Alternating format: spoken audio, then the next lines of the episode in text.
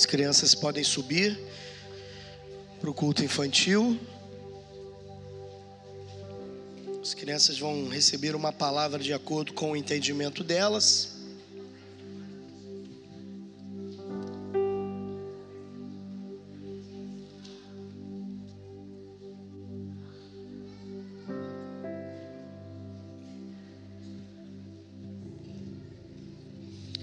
E nós que aqui ficamos, também vamos adorar a Deus com uma palavra dentro do nosso próprio entendimento. Nós temos estudado o Evangelho de João dentro da perspectiva de quem é Jesus. E não temos estudado verso a verso, mas coincidentemente ou não, nas últimas semanas, é, temos lido verso a verso, capítulo 9, capítulo 10, e assim terminaremos o capítulo 10 hoje, à noite, né? Falaremos agora até o verso do capítulo 10, verso 22 até o verso 30, e à noite continuaremos do verso 31 até o verso 42.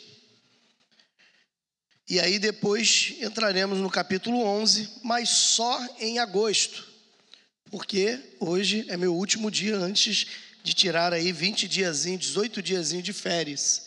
Né? Então, é, daremos uma pausazinha e retornaremos aí no capítulo 11 ali, em agosto. Evangelho segundo João, capítulo 10, verso 22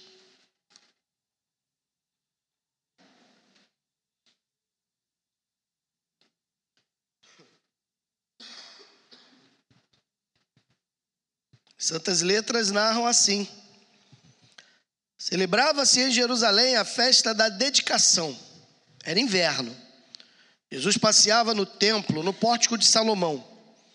Rodearam-no, pois, os judeus e o interpelaram: Até quando nos deixará a mente em suspenso? Se tu és o Cristo, dize-o francamente. Respondeu-lhe Jesus: Já vos disse, e não credes. As obras que eu faço em nome de meu Pai testificam a meu respeito. Mas vós não credes, porque não sois das minhas ovelhas. As minhas ovelhas ouvem a minha voz, eu as conheço e elas me seguem. Eu lhes dou a vida eterna, jamais perecerão. Ninguém poderá, ninguém as arrebatará da minha mão.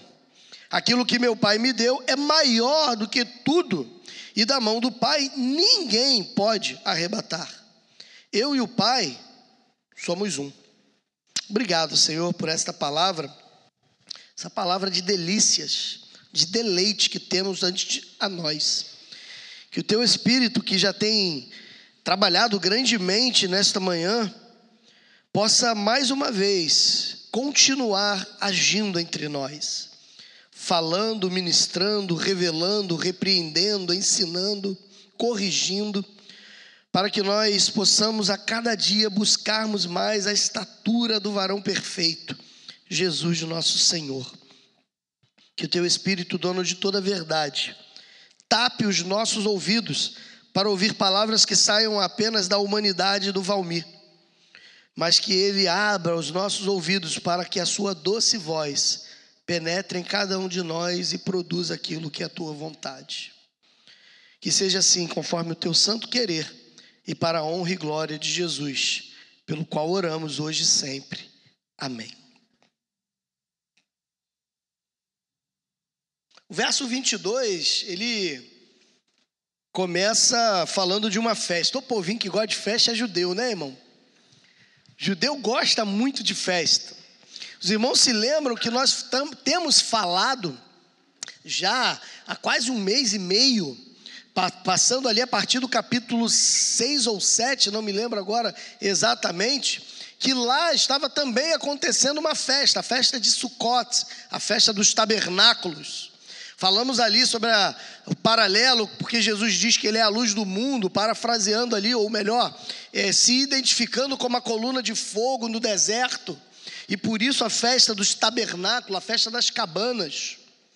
E ali vemos que aquela celebração vai durando alguns dias, e agora, dois meses depois, mais ou menos um mês e meio depois, celebra-se uma outra festa chamada de festa da dedicação, ou como eles chamam, festa de Hanukkah, a festa das luzes.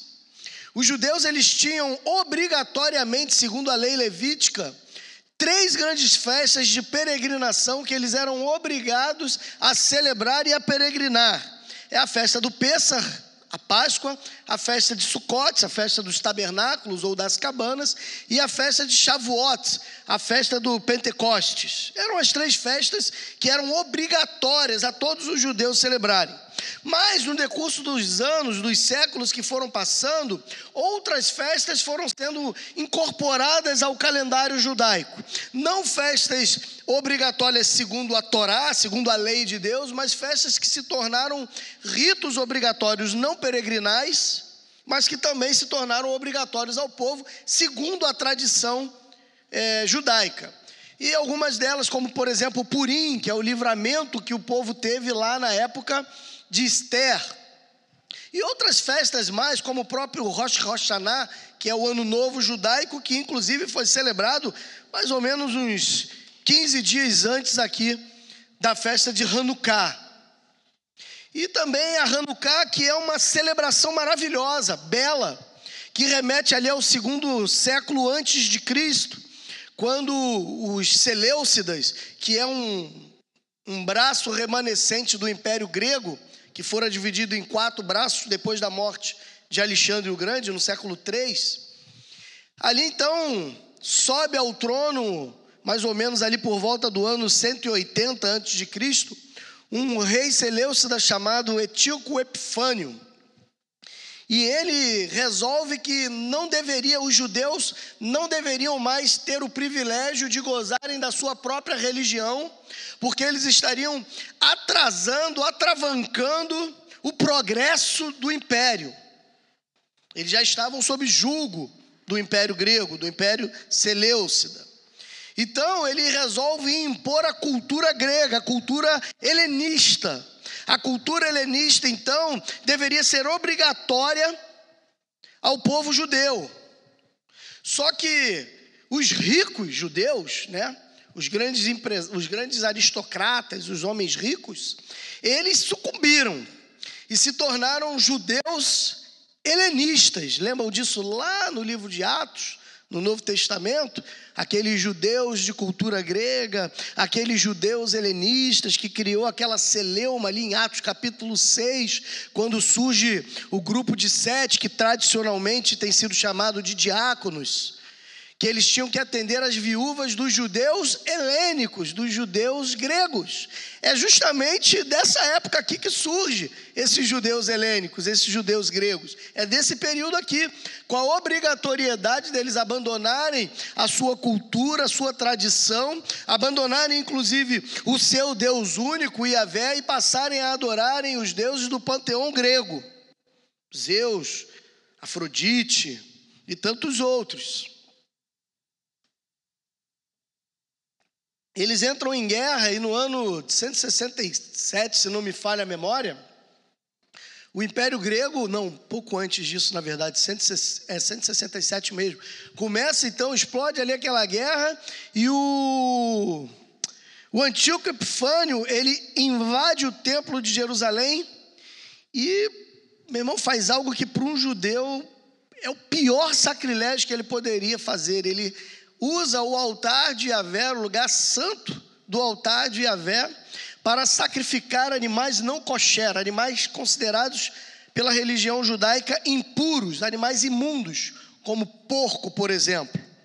E ele sacrifica porco sobre o altar de Deus, e ao lado do altar ele ergue uma grande imagem de Zeus.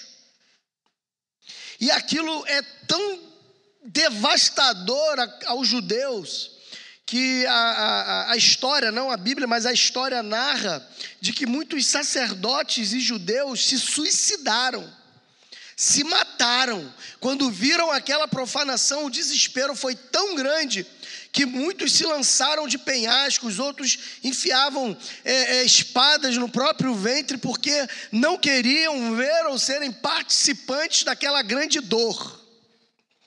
Até que Deus levanta um homem chamado Matatias, que era Asmoneu, E Matatias, então, junto com seus filhos, seus cinco filhos, eles insurgem-se junto com outros judeus camponeses não bélicos para uma guerra contra Etíoco Epifânio e a sua trupe, que havia profanado e imposto a cultura helênica. Depois disso, é, passa-se um tempo, Matatias é morto, e aí então assume o lugar de Matatias Yehudá Macabeu, ou Judas Macabeu. É interessante que para nós Judas é um nome associado à traição, né? Eu nunca conheci, não sei se você conheceu alguém que se chama Judas.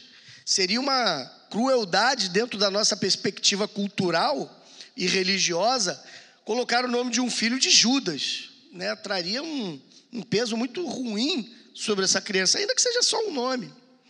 Porém, dentre os judeus, Judas, esse nome Judas, Yehudá, ele é um herói.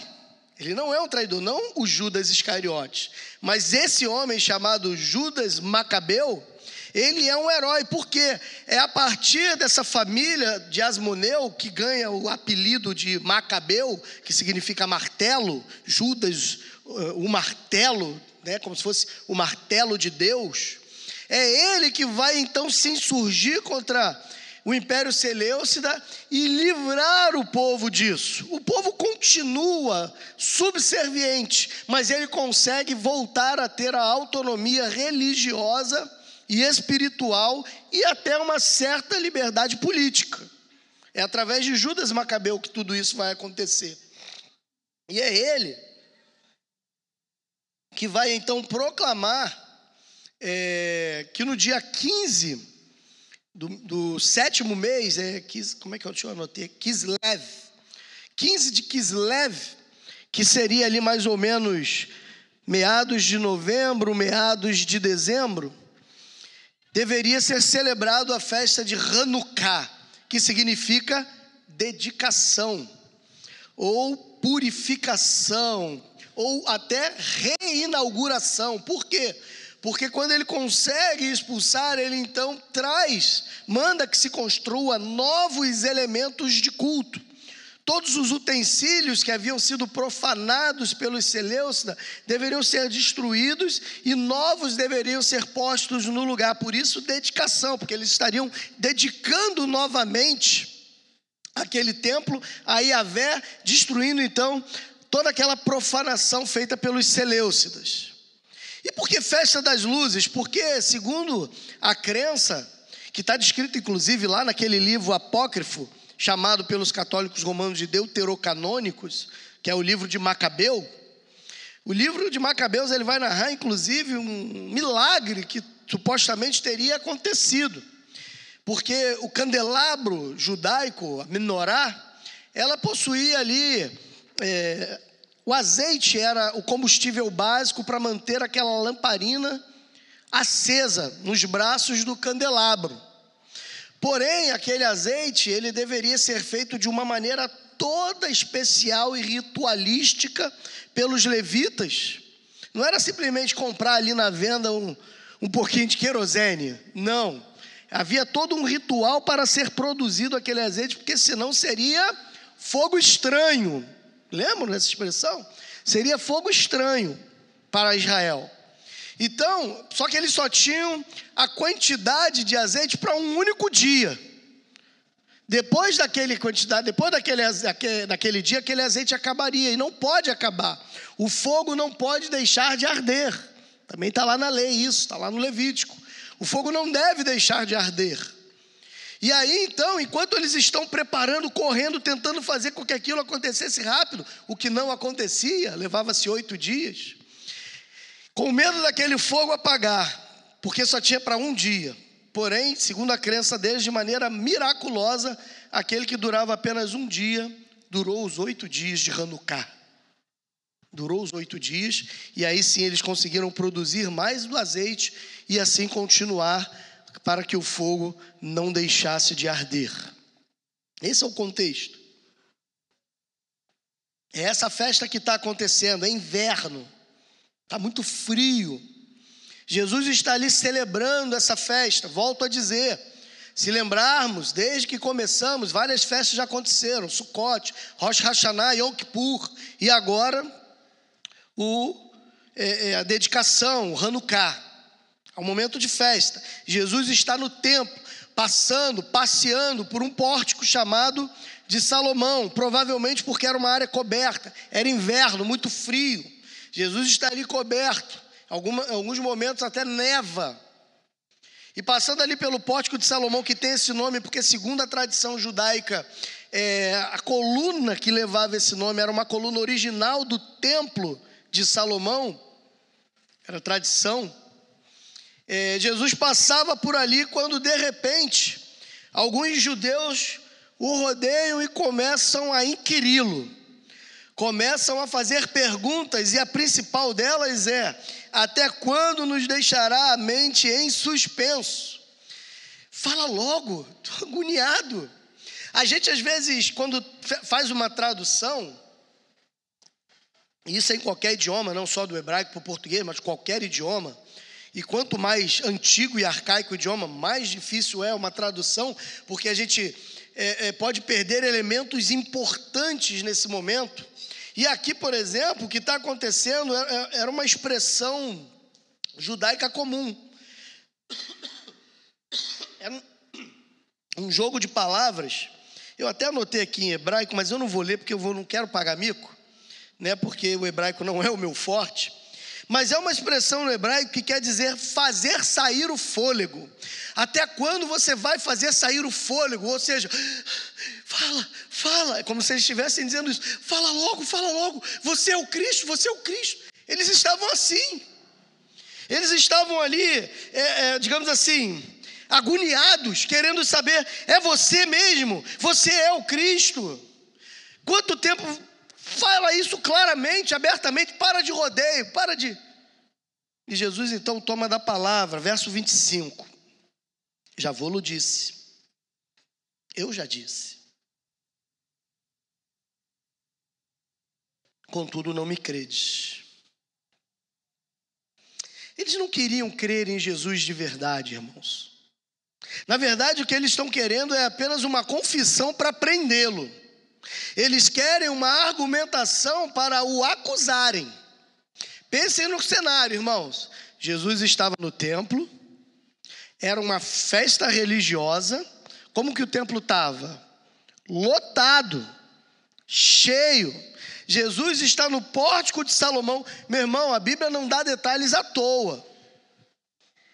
Tudo na Bíblia tem uma razão. Ela fala que é festa porque ela quer dizer para você, ó, o lugar estava cheio. Ela fala que Jesus estava no pote porque era frio. Então todo mundo estava se aglomerando ali, porque estava frio. Todo mundo está debaixo ali do pórtico de Salomão porque está frio. Ou seja, eles usam aquele lugar para encurralar Jesus e fazer uma pergunta, porque se ele declara, ele pode sair preso dali, pode sair apedrejado dali. Então tem uma razão de ser, nada no texto santo está ali por coincidência acaso. A gente não conhece, às vezes, a minúcia e os detalhes envolvidos naquele texto, mas quando a gente mergulha, quando a gente estuda, quando a gente pesquisa e não apenas passa a vista no texto santo, a gente consegue extrair dele muito mais do que aquela leitura, às vezes, corrida. Eu tenho que ler quatro capítulos da Bíblia, babá. Não. A Bíblia não te incita a leitura, a Bíblia te incita a meditação. Bem-aventurado é o varão que não se condena. Oh, Bem-aventurado é o homem que não anda segundo o conselho dos ímpios, não se detém no caminho dos pecadores, nem se assenta na roda dos escarnecedores. Antes o seu prazer está na lei do Senhor, e na sua lei medita de dia e de noite.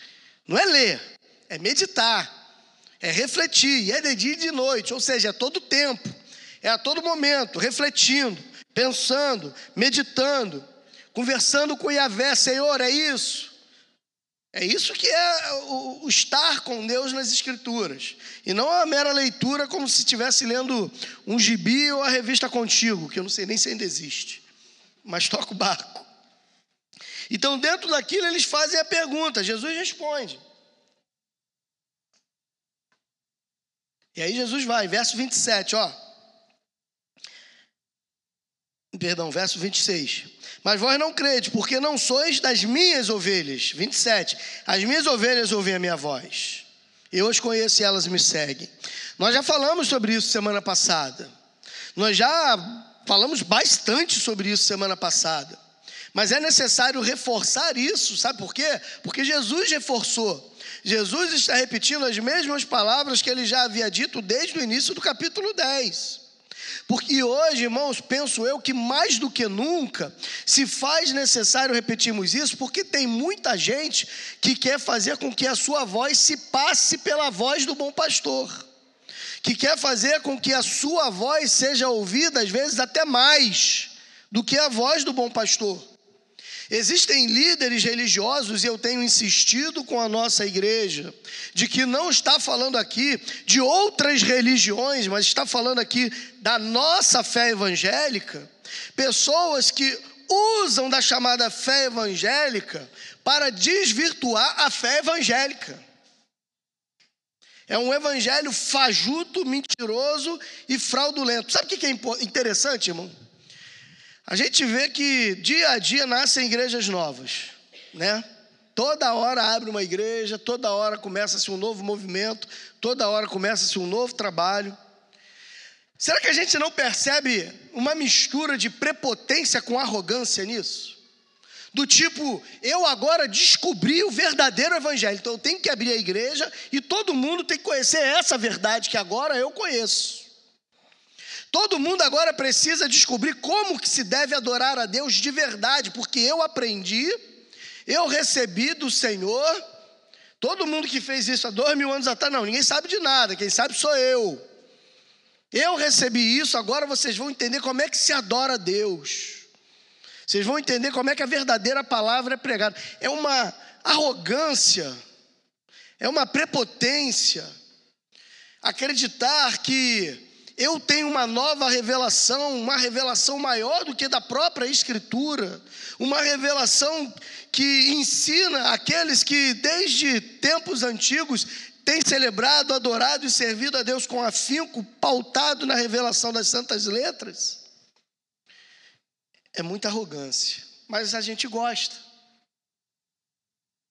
Que é isso, Valmir? A gente gosta? Gosta, sabe por quê? Eu li um texto na quarta-feira, vou ler com vocês. É só um versículo. Deixa eu botar aqui para não perder. Jeremias. Eu li na, na nossa devocional de quarta-feira. Deixa eu ver se eu acho aqui que eu não gravei. É, é verso 30 ou 31, acho que é 31. Do capítulo. Peraí, irmãos. Tem paciência comigo.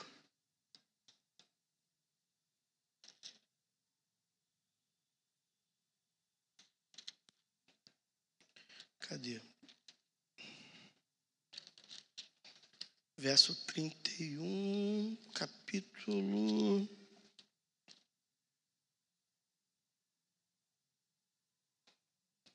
Acho que é o 5. Capítulo 5. 5,31. Gravei o verso, mas não gravei o capítulo. Capítulo 5 do, do livro de Jeremias, verso 31. Olha só. Os profetas profetizam falsamente e os sacerdotes dominam de mãos dadas com eles. E é o que o meu povo deseja. Olha só. É o que o meu povo quer. É o que o meu povo deseja. É o que o meu povo anseia. Os profetas profetizam falsamente, os sacerdotes dominam de mãos dadas com eles, e o meu povo deseja isso, ele quer isso. Porém, que fareis quando chegar o fim? Olha que palavra. Você vê a diferença dos dias de hoje? São movimentos que dizem falar da voz de Deus, que dizem falar em nome do Senhor, mas profetizam falsamente. A liderança domina sobre o povo, domina é domínio. Meu irmão, que Deus me mate antes que eu domine sobre alguém aqui. Que Deus me leve daqui. Porque eu não sou, eu não estou aqui para ser dominador do povo que é dele, não meu. É dele o povo. É Ele que tem que dominar sobre vocês e sobre mim, e não eu. E não qualquer um de liderança, seja de PG, seja de ministério, seja do pastorado, não, não é isso. As minhas ovelhas ouvem e seguem, em nome de Jesus, meu irmão. Ouça a voz de Jesus.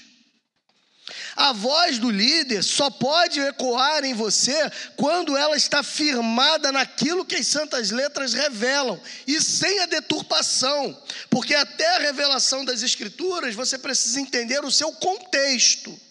Porque o que mais se faz é tirar o texto do contexto para afirmar uma verdade.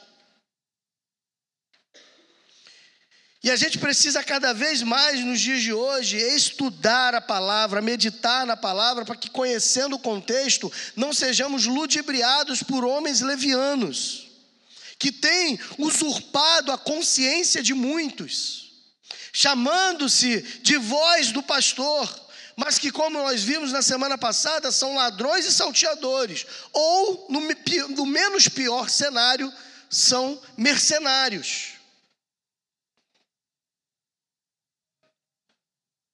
Jesus deixa claro, ele repete isso por pelo menos três vezes no capítulo, no capítulo 10. Mas o texto continua. Ah, antes de continuarmos, só, só foca nisso aqui. Eu as conheço e elas me seguem.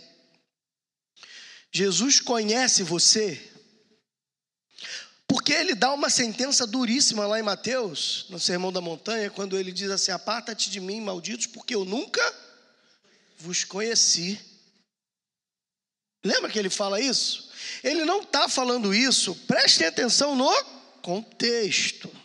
Ele não está falando isso do ímpio pecador. Ele está falando isso de quem está dentro da igreja. Como que você sabe disso, Valmir? Senhor, Senhor, em teu nome fizemos operação de maravilhas, expulsamos demônios, cura. Quem é que faz isso em nome do Senhor?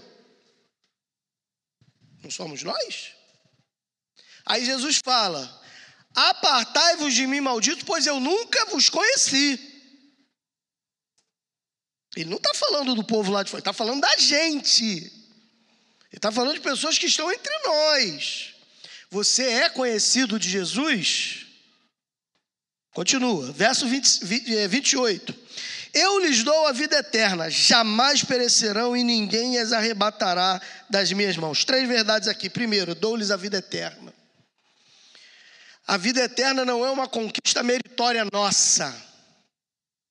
Não foi você que conquistou a vida eterna, que construiu algo para que Deus te aprovasse. Não foi. Dou-lhes a vida eterna. É presente. Foi gratuito a você, a mim. A vida eterna que nos foi dada, ela foi nos dada de forma gratuita. Eu e você não teríamos condições de pagar por ela. Meu pai sempre dizia para mim, sempre diz para mim, né? Tudo é caro para quem não tem dinheiro. Se, por exemplo, eu chegasse para você hoje aqui e eu falasse, rapaz, eu estou com uma pechincha para você. Uma pechincha. Estou vendendo uma Ferrari, está avaliada em um milhão e meio de reais. Eu estou vendendo ela por 500 mil. Quem aqui ia comprar? Ela tá cara? Ela tá cara para mim, porque eu não tenho 500 mil. Mas dentro do preço de tabela, ela tá barata, porque ela vale um milhão e meio. Mas eu não consigo pagar por ela. A vida eterna seria impossível a nós pagarmos, nós não teríamos condições de pagar por essa vida eterna. É por isso que é preciso que ela nos seja dada, que ela nos seja entregue de forma gratuita como um presente de Deus. Porque se ela não nos é entregue como um presente gratuito de Deus, a gente não teria. Era impossível tê-la. Então esse presente nos é dado. É dado para quem? Olha o contexto. Para as ovelhas que ouvem e ele conhece. Não é dado para todo mundo. O presente da vida eterna não é dado para todo mundo. O sangue de Jesus não foi, vou chocar você. O sangue de Jesus não foi derramado por todo mundo, foi derramado para quem crê. Porque se o sangue de Jesus foi derramado para todo mundo, então todo mundo está salvo. Todo mundo está salvo. E o universalista está certo. A salvação é para todo mundo. Mas se a salvação é para quem crê, a palavra de João capítulo 3, verso 16, que a gente lê para o mundo, mas que está falando que é para quem crê, ela se cumpre. João 3,16. Todo mundo conhece, vamos junto? Porque Deus amou o quê? Para. Deus amou? Beleza, Deus amou o mundo. Que deu? Para quem? Ele deu o filho para quem? Foi para o mundo ou foi para quem crê? Olha como muda a leitura quando a gente muda o óculos. Deus amou o mundo, show. Mas ele deu filho para quem crê. Ele não deu filho para o mundo. Ele deu filho para quem crê. O sangue de Jesus não pode ser derrubado, derramado de maneira vã. Não pode. Nenhuma dessa gota preciosa de seu sangue poderá se perder. É para você. A vida eterna nos é dada porque cremos. E crer, eu já expliquei para os irmãos semanas atrás, que na nossa cultura é uma coisa, na cultura judaica é outra. Crer não é acreditar. Na cultura judaica, crer é seguir, é obedecer, é viver naquele propósito. Mudou a figura. Segundo, jamais perecerão, ou seja, não vai morrer. Você já garantiu a vida eterna, não a morte. A morte não vai te conhecer, mas um montão de crente morre. Jesus não está falando disso, está falando de eternidade. Vida eterna, morte eterna. Vocês não vão morrer eternamente. É isso que Jesus está falando. E terceiro, ninguém as arrebatará da minha mão. E aqui entra outra polêmica. Eu gosto de polêmica, né? Senão não sou eu. Ninguém as arrebatará da minha mão. Com todo carinho e respeito, se você está afastado dos caminhos do Senhor, não existe crente desviado. Essa palavra é clara. Ninguém tira você da mão de Jesus. Se você saiu da mão de alguém, não foi de Jesus. Porque se eu assumir, se eu afirmar que você era um crente, um salvo em Jesus, lavado e remido pelo sangue do Cordeiro, e você caiu, você saiu, eu estou dizendo que as palavras de Jesus aqui são mentirosas, porque você foi arrebatado das mãos dele. Mas, não, mas Valmir, eu fui batizado, fui líder na igreja, eu era até pastor. Era líder, diácono, presidente de não sei o quê, fui crescido no evangelho, aceitei Jesus, me batizei, rodopiava, falava a língua, entregava profecia, fazia tudo que você pode pensar na igreja. Mas em algum momento eu saí, é, você andava conosco, mas nunca foi um de nós. É isso que a palavra de Deus diz, não sou eu. É isso que a palavra diz. Não existe desviado, porque ninguém pode tirar aquilo que Deus deu ao filho. Olha o verso subsequente que, é que ele fala: olha, aquilo que o pai, aquilo que meu pai me deu é maior do que tudo, e da mão do pai ninguém pode arrebatar. Jesus está falando, está na minha mão, ninguém pode tirar. Sabe por que, que ninguém pode tirar? Porque meu pai que deu, ele é maior que tudo. E da mão dele ninguém tira. Ou seja, é como se estivesse assim, ó. É a mão de Jesus e a mão do Pai, assim, ó. Segurando, ó. É a mão de Jesus e a mão do Pai. Quem é que abre essa mão aí, meu irmão? Já viu quando você pega o teu filho pequenininho? Né? E aí você brinca com ele lá assim e segura alguma coisa na mão, ele fica brigando ali para tentar abrir tua mão ali, ele pequenininho que ainda não tem força para conseguir abrir tua mão, você fica ali segurando, brincando com ele. Meu irmão, só que isso aqui não é brincadeira. O filho te segurou em amor de uma maneira tão grande, tão intensa, que ele falou: Ninguém tira você de mim. E aí o pai fala: É mesmo, né? E bota a mão por cima. E fica o pai e o filho segurando você com um amor tão grande, tão inexplicável, tão maravilhoso, que por mais que o diabo, o mundo, as pressões, as circunstâncias da vida tentem te tirar dele, ninguém tira. Ninguém tira. Valmir, mas eu saí, então você nunca esteve na mão dele. Você esteve na religião cristã, na religião evangélica fazia as coisas que os crentes faziam, mas Judas também fez tudo isso. Afinal de contas, quando Jesus separa aqueles 70 de dois em dois, lá em Lucas, Judas estava ali no meio. Lembram disso? Milagres e maravilhas que eu ou você possamos realizar, não quer dizer absolutamente que Deus está aprovando nossa vida e nossa conduta. Milagre, ó, presta atenção nisso que eu estou dizendo. Milagres e maravilhas não significa aprovação de conduta. É por isso que você vê aquele cara que às vezes orou, a pessoa foi curada, quando não é armado, né?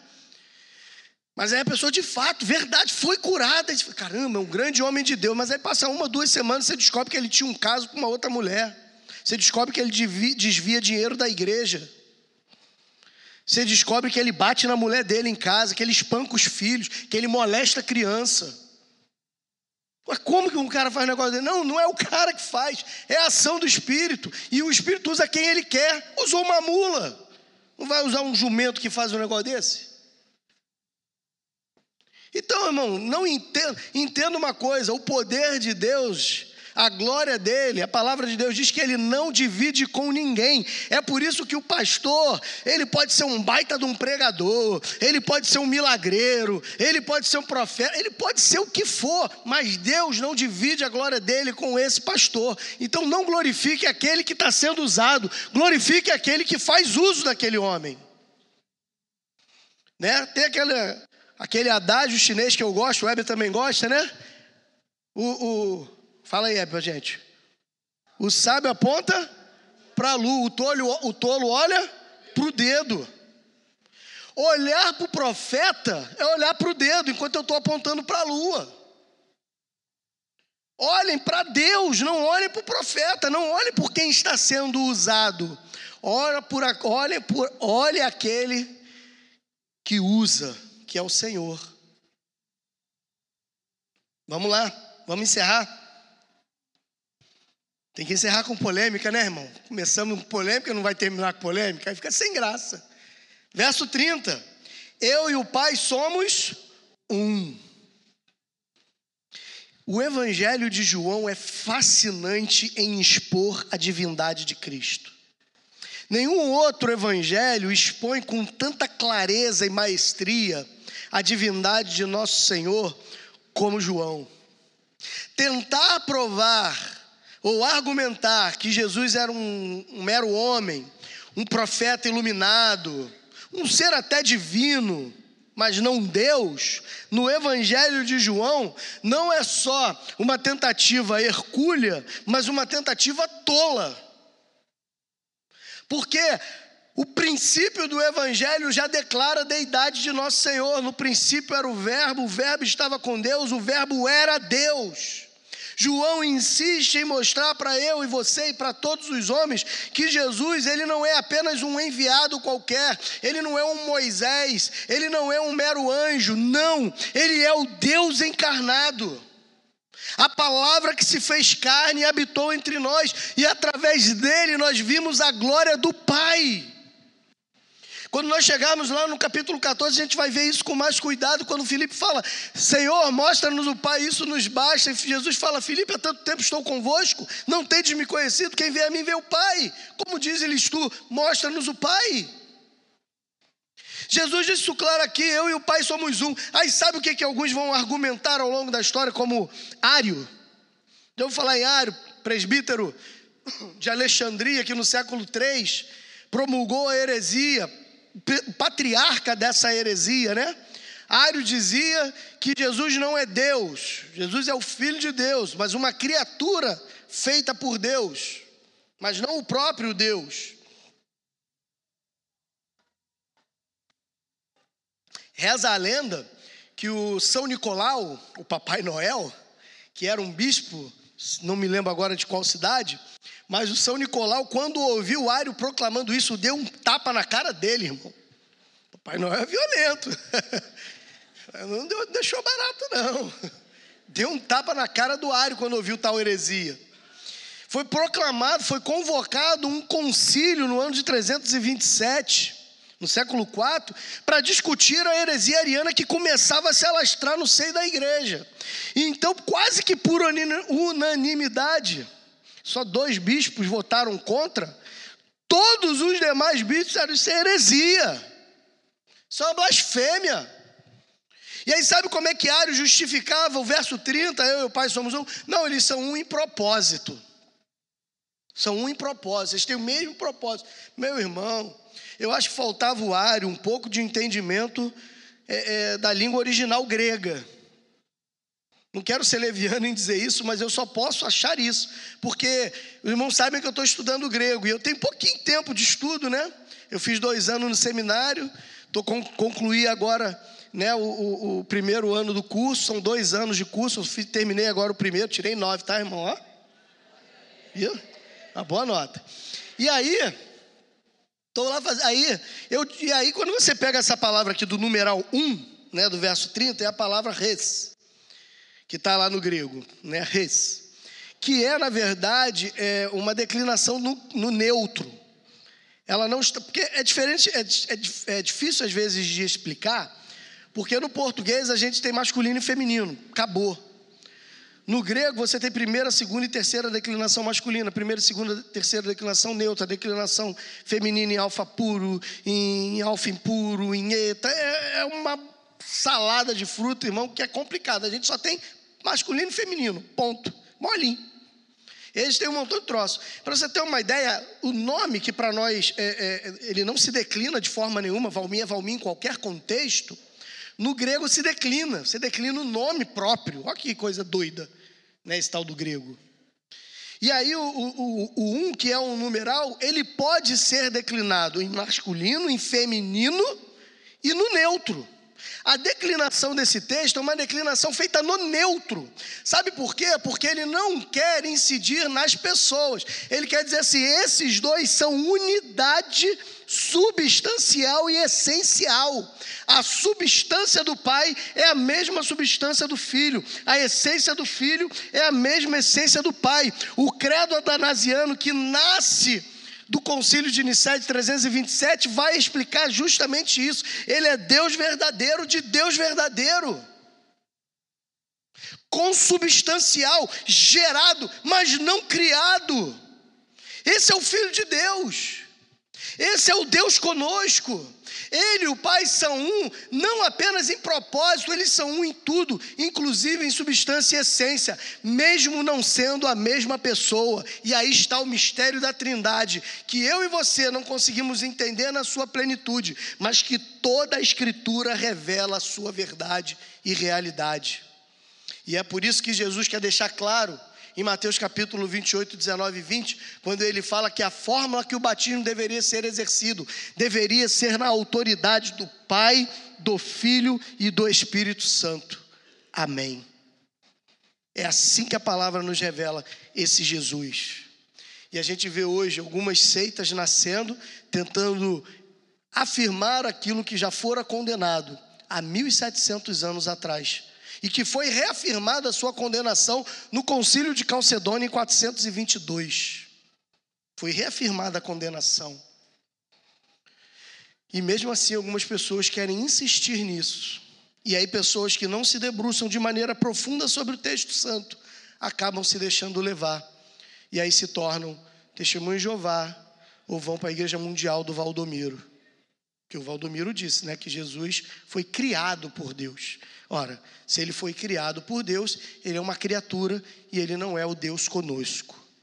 Mas a palavra de Deus já declara desde o Velho Testamento que o nome dele seria maravilhoso conselheiro, Pai. Por que Pai da eternidade? Porque ele gerou a eternidade. Só o eterno pode gerar o eterno. Ele é Deus forte. Ele é Emanuel. Ele é o Deus que está conosco o Filho, o Pai e o Santo Espírito. Amém? Vamos orar. Grande Deus, nós celebramos o teu nome e te agradecemos por esta manhã na tua casa de oração. Te louvamos com alegria o privilégio de podermos adorar o Deus Trino, Pai, Filho e Espírito Santo. Obrigado porque, mesmo sem compreender na nossa limitação humana toda a plenitude de como isso acontece, ainda assim cremos na revelação da tua palavra que nos mostra isso com clareza. Obrigado, Senhor, porque ninguém pode nos tirar das tuas mãos. Somos teus. Nosso nome está escrito no livro da vida do Cordeiro. E ninguém, nenhuma borracha do inferno pode apagar o nosso nome de lá.